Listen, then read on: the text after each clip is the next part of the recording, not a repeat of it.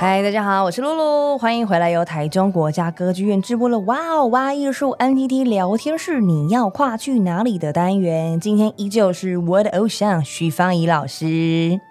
我看了老师的那个电影啊，其实算是半纪录片式的嘛，嗯、所以哦，中间看到好几个地方，我都觉得好难哦。然后真的是够爱这件事情，你才要历经那几个没有人陪你的晚上。嗯、我刚才听到你说你在。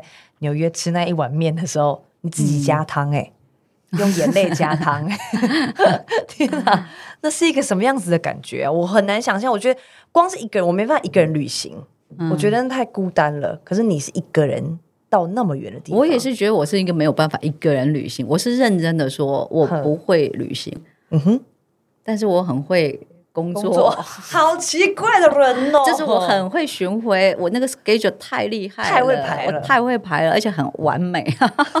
但是叫我旅行呢，完蛋了，我真的是觉得很痛苦。那老师，你是没办法一个人去旅行，还是你是不擅长一坨人旅行，还是什么？嗯，我不会自己安排旅行，我不知道为什么要去旅行 这件事情，我有困难。什么？这件事情我最大的困难，什么意思？但是我的强项真的是我其实不会怕一个人移动，我觉得我很会，我很厉害，对，我会忽然间就是瞬间所有能力很爆发，然后所以就是我的效率很高的，对，我可以飞到各个地方去，然后就跟哪个艺术家合作，怎么怎么。但你是真的在一个规划的前提之下，但是你说好，我现在给你两个礼拜去伦敦哦，然后就飞到那样，我跟你讲，我应该前两个礼拜就吓坏了。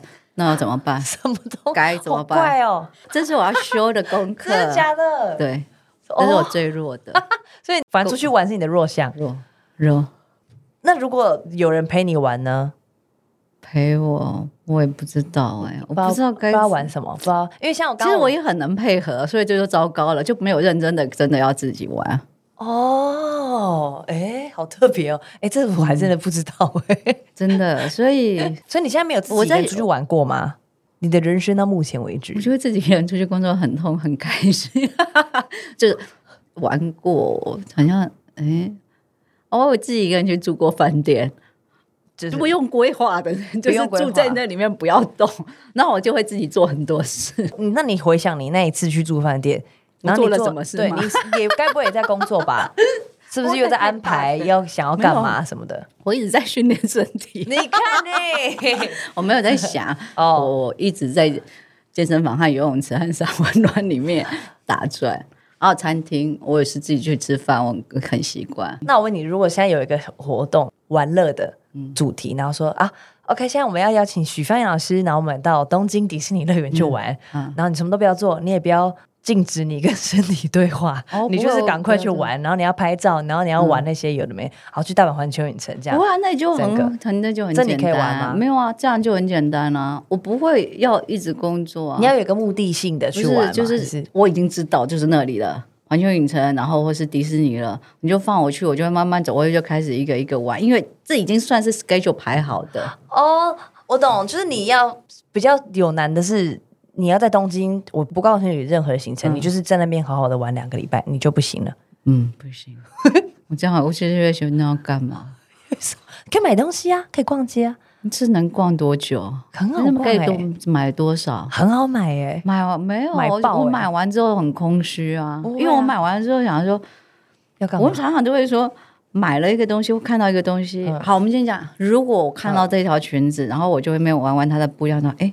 这在舞台上应该不错，这蛮好玩的。欸、再贵我都买回家，还买三件，包色、淡色，带对的包色。但是如果它就只是一个品牌很高，没办法，日常穿我喜欢就 OK，我喜欢没问题。对我喜欢我就 OK。但是如果说哇，这个怎么样？就是这个牌子很贵，然后这个很难拿得到，嗯，就是看到就是要买了啦。对，只怕缺货而已。那那个就那没有，我就不知道为什么。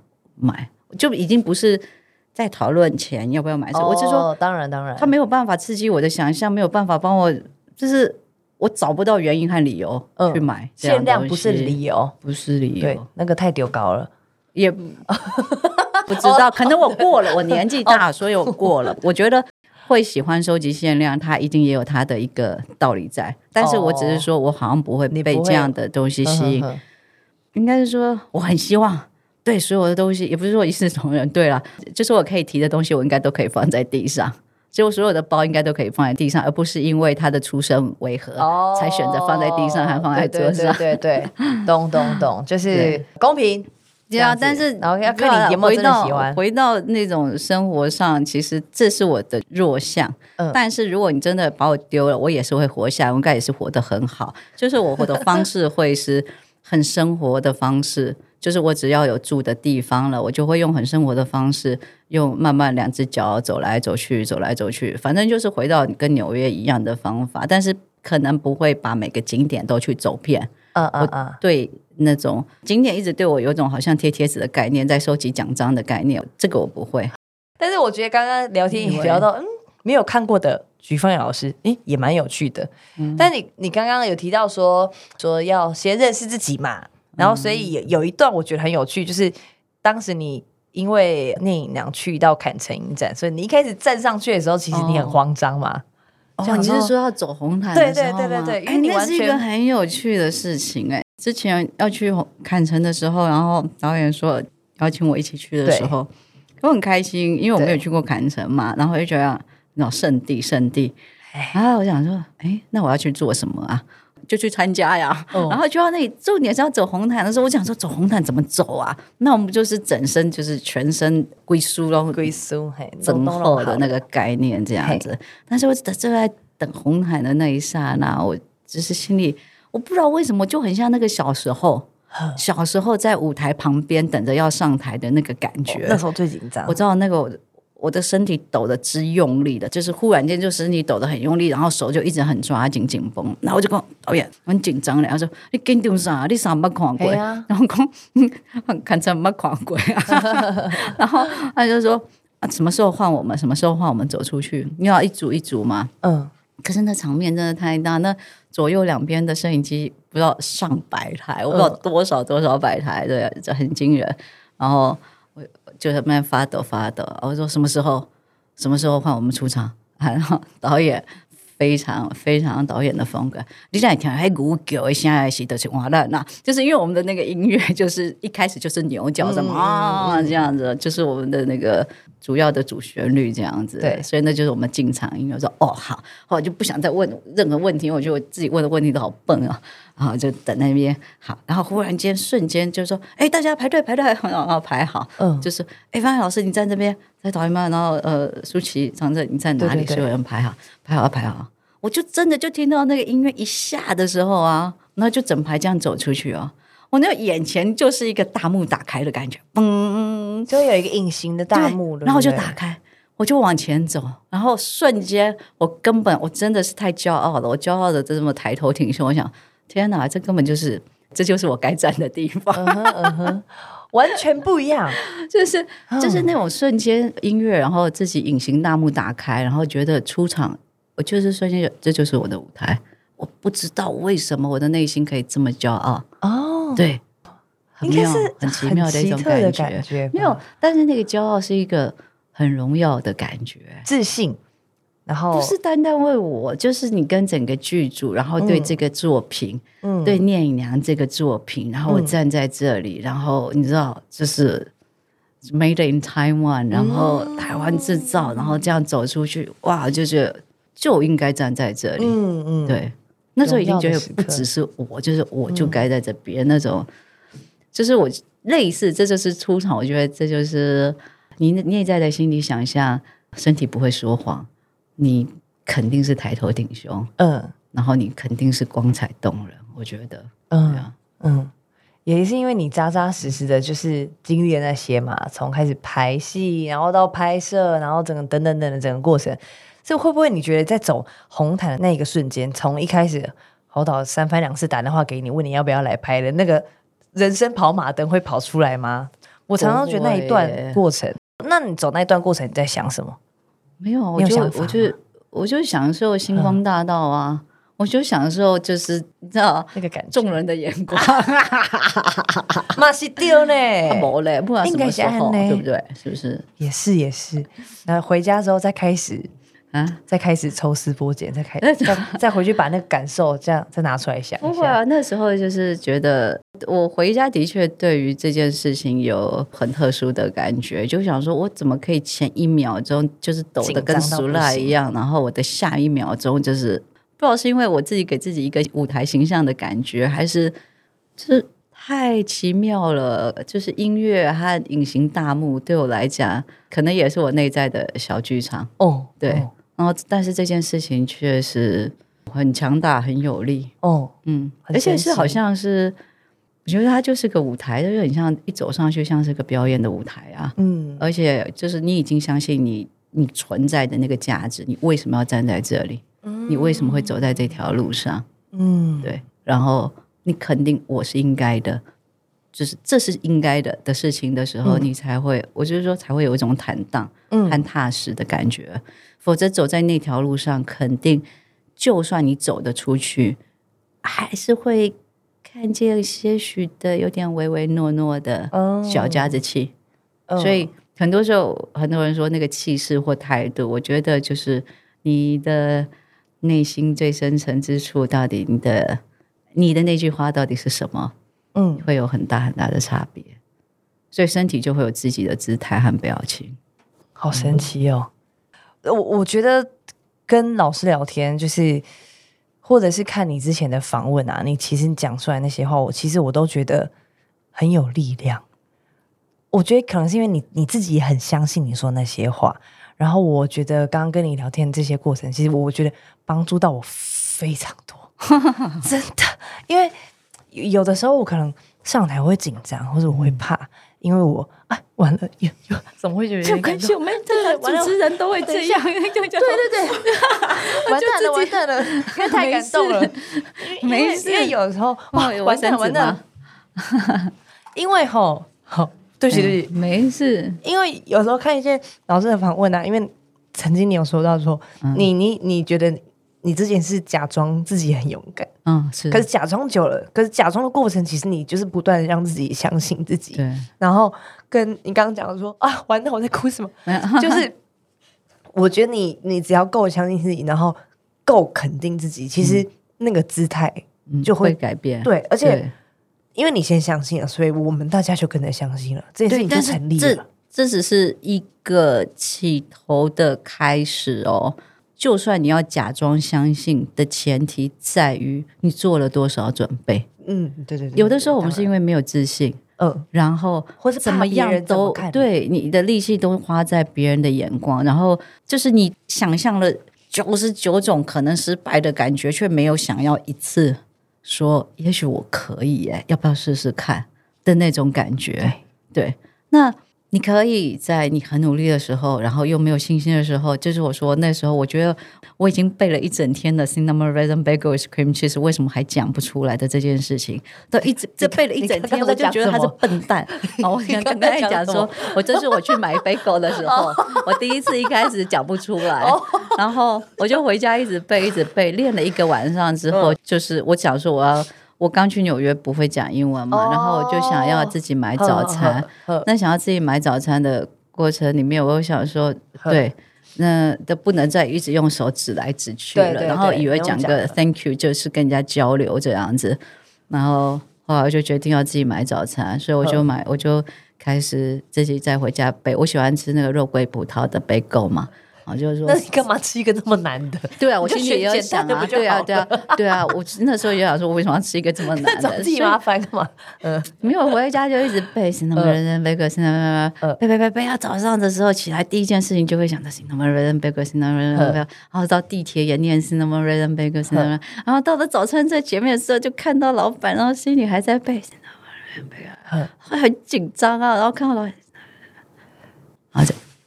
哎呀，然后我就指出去，我还是指出去，所以，所以那时候拿完早餐的那一天，其实心里其实是真的很难过。我觉得那真的是有一种瞬间崩坏的感觉，然后心里觉得徐芳，你是个笨蛋，徐芳，你是个笨蛋，你为什么可以这么笨？就是我不断的指责自己，然后就是怎么会连一句话背了一个晚上，然后居然没有办法说出来？所以难过归难过。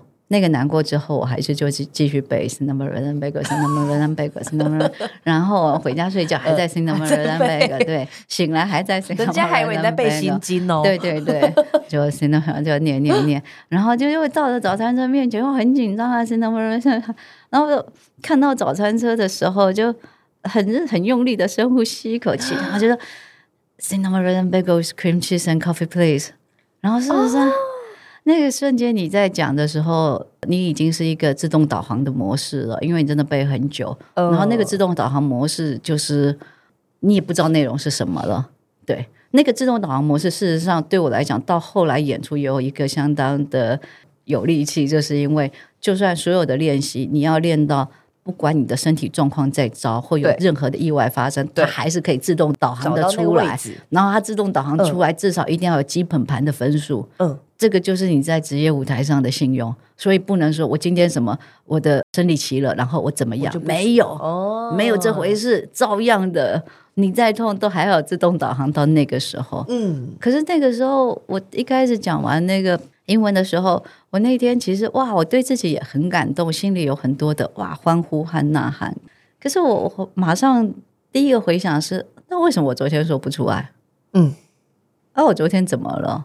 后来我就想想，原来其实我只是我就是担心嘛，我担心我害怕，怕讲，我担心怕讲错，我担心发音不标准，我担心旁边有人听到会笑我，我担心老板会跟我说 What？嗯，他说你在说什么啊？就是我担心了各种各种想象出来的不好的可能性，但是我却没有那半秒钟的时间相信说，也许我可以。嗯、那我最后蹦出来的时候，那深呼吸一口气，就是就有一种下定决心，啊，就是我就是要这么说，我就是要这么做。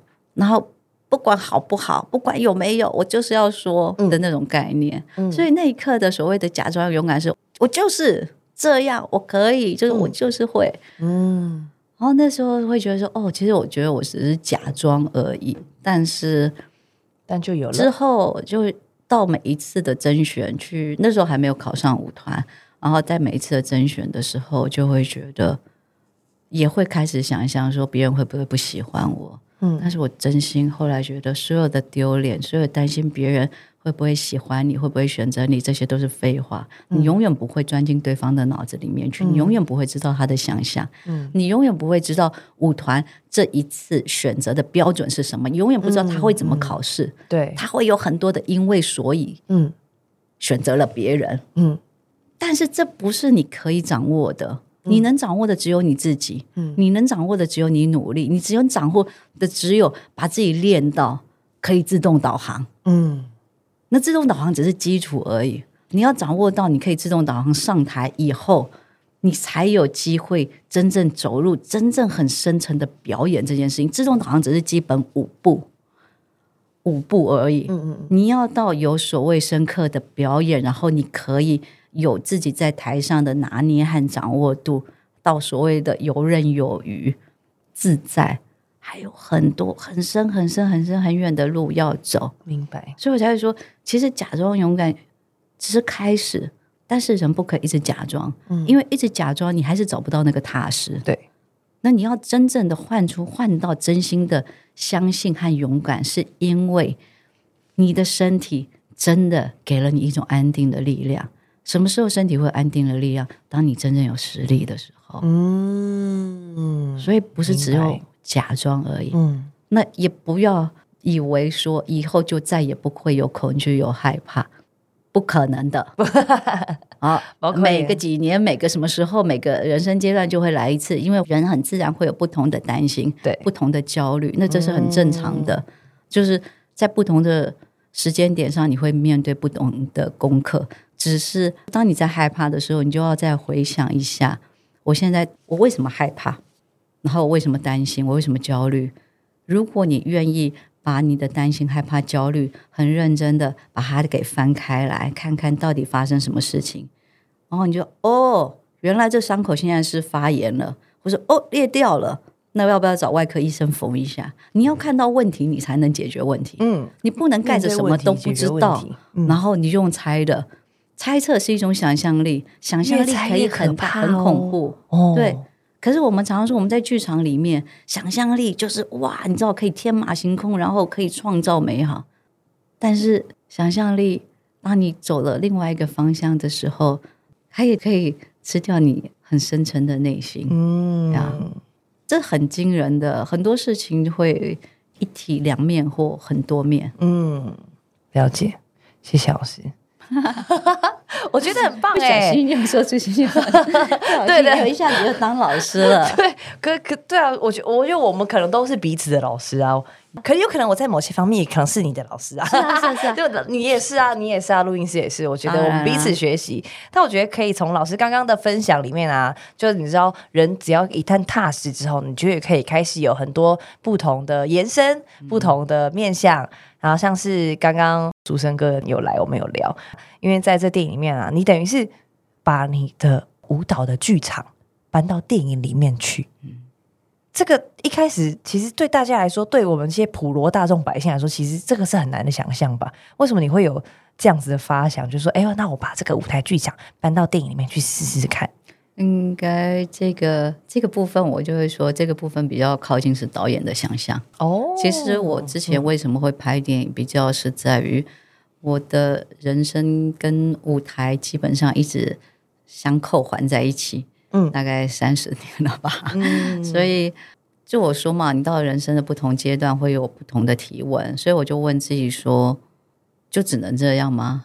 嗯，就是我的身体、我的表演、我的创作。嗯，就只能这样吗？我说只能这样的时候，不是说这个剧场不好，而是这个方盒子，这个方盒子一直是我们在变魔术，然后创造魔幻对的地方。但是三十多年后，也许是我变不出新把戏，或者是我觉得还有没有可能其他空间，或是我的脑袋有很想说，因为你在一个很熟悉习惯的环境里面，其实人会有一种很安逸的感觉。嗯，那我其实是很想要。把自己很希望自己脑袋可以有人来帮我敲一敲我的脑袋，然后帮我挖个天窗、挖个洞，有不一样的养分或是不一样的阳光透进来。嗯、所以那时候我就站在剧场里面想，就只能这样嘛。看着剧场的四周，我就想说，那这四面墙可以飞起来吗？嗯，那如果飞起来了，那我会做什么？嗯，所以我心里有一种渴望，很想破，但是我不知道我要破什么，但是只是心里一直觉得我好像很想。就像一开始说的不我有一种，我有一种叛逆，我还是想炸掉一些东西，我想炸掉一些形式，就是规矩，呃，对，既定的规矩，然后只能这样的规矩，但是这都跟大家没有关系，是我的问题，嗯嗯，我就会觉得，哎，既然我这样的欲望，那我就试试看，我到底可以做什么。我也发现到自己的提问，或是自己脑袋可以想出来的东西开始变得有限，所以我就开始去找。为什么有导演？导演基本上我觉得是像是来，我找了一个人来给我出难题的，嗯哼，出题目，不该说是难题，出一些我就是不是在我的惯性思维里面会去思考的一些想象。你先提了一个你自己的想象，然后呢，他再回来反问你说：“那你想要怎么呈现？”没有啊，就是我们说要拍电影的时候，我就说我只找这个导演，呵然后姚宏毅导演，那他就会说：“好啊，那如果要拍的话，就要拍电影。”不要讲什么纪录片，然后可是要拍的话，就是我会尊重导演怎么说故事。然后导演觉得要拍的时候，老师你的过去所有的事情都不能用文字，不能用访谈的方式来呈现，哦、这样就要变成作品。哼，对，所以都要成用你的身体，就用你的创作来呈现，用你最会做的事情来做这个电影，这样子。那我当时也说好，可是我是不知他出来的题目其实给我很多的挑战，也给我很多的惊吓，所以我才在 惊吓在哪里？我想，因为你有在怕的吗？惊吓是有很多的，以为原本也以为啊，比如说他那一开始给我一个题目，他说：“你觉得你是天生的吗？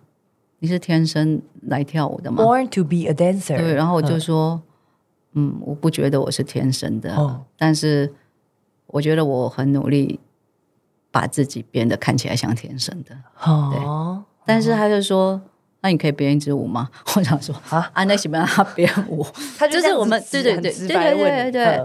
但是这就是最好的啊！他的脑袋里面没有对于舞蹈的想象和限制，他觉得什么应该都可以编舞吧？那我可能会有觉得有什么事情，只有什么事才能编，什么事是不能编出来的。所以老师我想问。在地铁里面，因为有有一幕你是在地铁车厢里面，然后你这样挂挂在那个栏杆上面，嗯、那个也是导演的想法嘛，然后你才编了一个那个嘛。那个是其实原本有一段是想要编排在地铁里面的舞蹈，那后来因为疫情我们出不了国，这段没有拍。嗯哼哼。那在那之前，我们在纽约的时候，那一趟火车地铁是我们最后一次可以搭地铁的机会。嗯所以我要抢到任何可以搭地铁的机会，然后做所有我脑袋的想象或实验，我想要实验的事情。哦，他就是在那里，然后我在想我要做的事情。嗯，就是我脑袋有脑袋的故事，我脑袋有我脑袋的想象，可以操作，我就是要现场立即操作，否则我就再也没有机会了。哦，所以我也没有时间在乎任何人的眼光。所以，Okay. 你看我在做的时候，应该会觉得我脑子还有很多很多的思维或画面的感觉，嗯、就是不是在表演给人家看的。嗯，感觉你在想事情。对，那的确，我真的就是我在想，如果我在地铁，我还可以做什么？哦、那是一个尝试。对但是这件事情在纽约来说，你没有发现吗？我们旁边那些都不是临时演员啦，那些都是真正的纽约客、啊，他们是真的。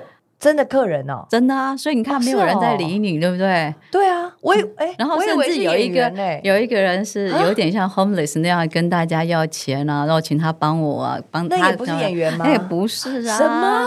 所以你看，我们都觉得那个人是疯子，嗯、他看到我，他觉得我是疯子。对对对对对对对。旁边的乘客完全无动于衷，你就知道在纽约的状态是大机器。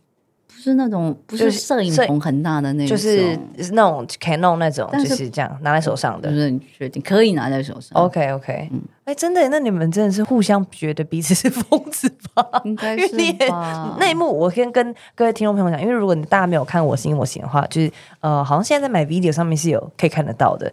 然后那一幕就是老师两只手挂在那个地铁的杆子上面，然后在那里嗨来嗨去，然后旁边有一个女生一直在。吼叫吗？然后说我怎么样？我家里怎么了？我家里出了什么状况？如果你可以帮助我啦，就怎么样？你给我一个拥抱吧。我我一直以为是整个车厢你们租下来，然后什么有临时演员这样，就是各种没有，没想到是真实的人。里面，Oh my god，太惊吓了，是真的。对，所以都没人理我们，你不觉得很妙吗？超妙的，所以也没有人管你哎。对啊。没有人转过来看我一眼啊！对，所以你说这有多正常？嗯，这有多么的正常？哦，哇哦，嗯，OK，哎，所以其实真的，老师刚刚讲什么？生活就是艺术，艺术也可以从生活出发。好像在纽约可以完全感受到哈，旁边那些人其实他们也在表演他们自己的艺术啊，他们要讲什么意思？然后你你就看你用什么眼光看。你也可以觉得打开东西笑哎，但其实每一个疯疯的人都有自己的自己的一种流动，他有他自己的思维。对对对。对。然后如果还有人没有看过这个电影的话，其实它很酷，它就是真的是半自传式，有些是聊天当中又有竹生哥跟银轩的表演，然后用身体啊，然后用可以直接说是现代舞的方式嘛，就是用跳舞的。在看哪些场景，在河流的部分，那种意象的感觉比较多，啊嗯、但是在药房的时候有，嗯、因为竹生是饰演我的父亲，然后银轩饰演我的我的母亲嘛，嗯、然后还有个小舞者这样子，对。其实是一个最主要要那个场景要说的是我的叛逆吧，嗯，就是爸妈叫你不要去，我你我就是要去。我叫你不要去，我就是要去，所以就是有很多的阻挡和拉扯，对。可是就是在这些阻挡和拉扯里面，最终还是传达了一件事情：是不舍和爱吧。哎，对对，嗯。如果大家还没有看过的话，我觉得可以去感受一下。我觉得是一个可以认识现代舞的一个方法。然后你可以感受一下，因为我觉得对我来说是这样子，但我不知道对其他人来说会不会这样。因为可能你要进剧场，我其实我觉得每次要进剧场，它都是一个挑战，因为你不知道这个方盒子里面有什么东西嘛。嗯、然后首先，因为你要跳票嘛，你要就是买票进去，嗯、所以你可能一开始就有一点点紧张跟压力了。那如果你可以在家把这个电影打开，先感受一下，哦，原来是这回事哦。好，那我来试试看。下次就真的进剧场感受一下那个现场的冲击跟流动。嗯、那想问一下，哎，老师最近有没有什么在准备一些表演吗？或者是我们近期那除了之前的展览可以看到你的这个最近想跟大家说的话之外，嗯、还有在哪里可以看到老师？应该最近会最靠近的会是在十一月份的时候，会带一群年轻算年轻艺术家吧。嗯，我们会做个类似像集中营式的创作。哦、对 对对，就是每个都要像和尚一样的修这样子，呃、不能带手机哦，啊、哦，很刺激哦。嗯，带着大家一起训练吗？